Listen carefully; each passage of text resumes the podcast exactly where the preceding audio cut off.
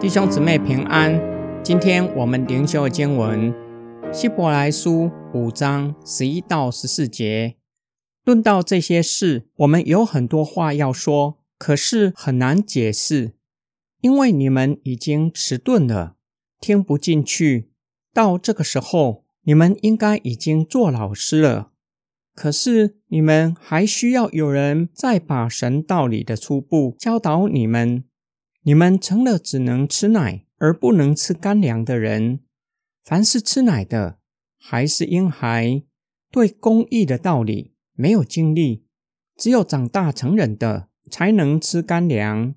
他们的官能因为操练纯熟，就能分辨是非了。论到这些事，有可能指基督照着麦基喜德的等次，做永恒的大祭司。作者表明还有许多话要说，只是很难解释。问题不是无法说清楚、讲明白，而是收信人的缘故，他们对属灵真理的理解和接受已经迟钝了，因为他们没有上进的心智，没有渴慕明白，以至于作者认为向他们解释更深奥的教义是不容易的事。从作者表明，收信人在这个时候应该已经做老师了。他们应该信主很久，由于对信仰缺乏近身认识的心智，以至于不仅信仰停滞，更是后退了，回到像吃奶的孩子，还需要有人将信仰的 A、B、C 教导他们。作者指出，他们不是成熟的基督徒。是属灵的婴孩，不熟练仁义的道理，只缺乏经验，也就是没有实践信仰，自然不能够明白真理。作者很可能指他们不能够明白，因为他们不照着基督教的伦理准则生活。换句话说，收信人在信仰上还是婴孩，没有属灵的洞察力，因为没有去实践信仰。也就缺乏属灵的操练，导致缺乏属灵的洞察力。今天经文的默想跟祷告，当我们在信仰上面对需要取舍，选择上帝所喜欢的事，还是对自己有利的事，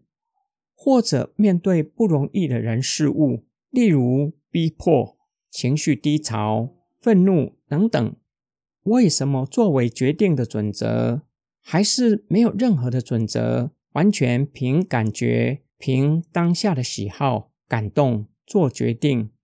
作者教导我们在信仰上成熟的基督徒，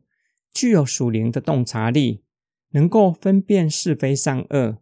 知道上帝的旨意，并且能够在信仰面对抉择的时候，可以做出正确的决定，行上帝所喜悦的事。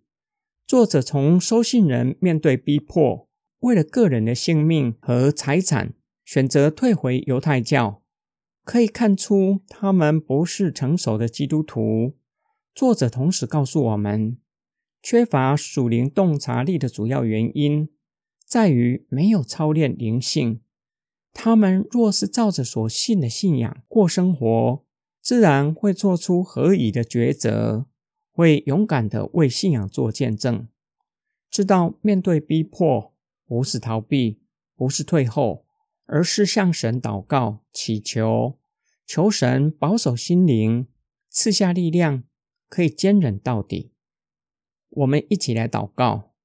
亲爱的主耶稣，你教导我们，听见并且去遵行的人是有福的，就像将房子盖在磐石上。不怕风吹雨打，即使大洪水也不会把它冲走。我们是何等有福的人，可以聆听你的教导，并且有圣灵住在我们的里面，可以明白你的话语。若是没有能力去实践，可以借着祷告，使我们可以去实践耶稣的教训，使我们的灵性不断的被更新，在信仰上。可以站稳脚步。我们奉主耶稣基督的圣名祷告，阿门。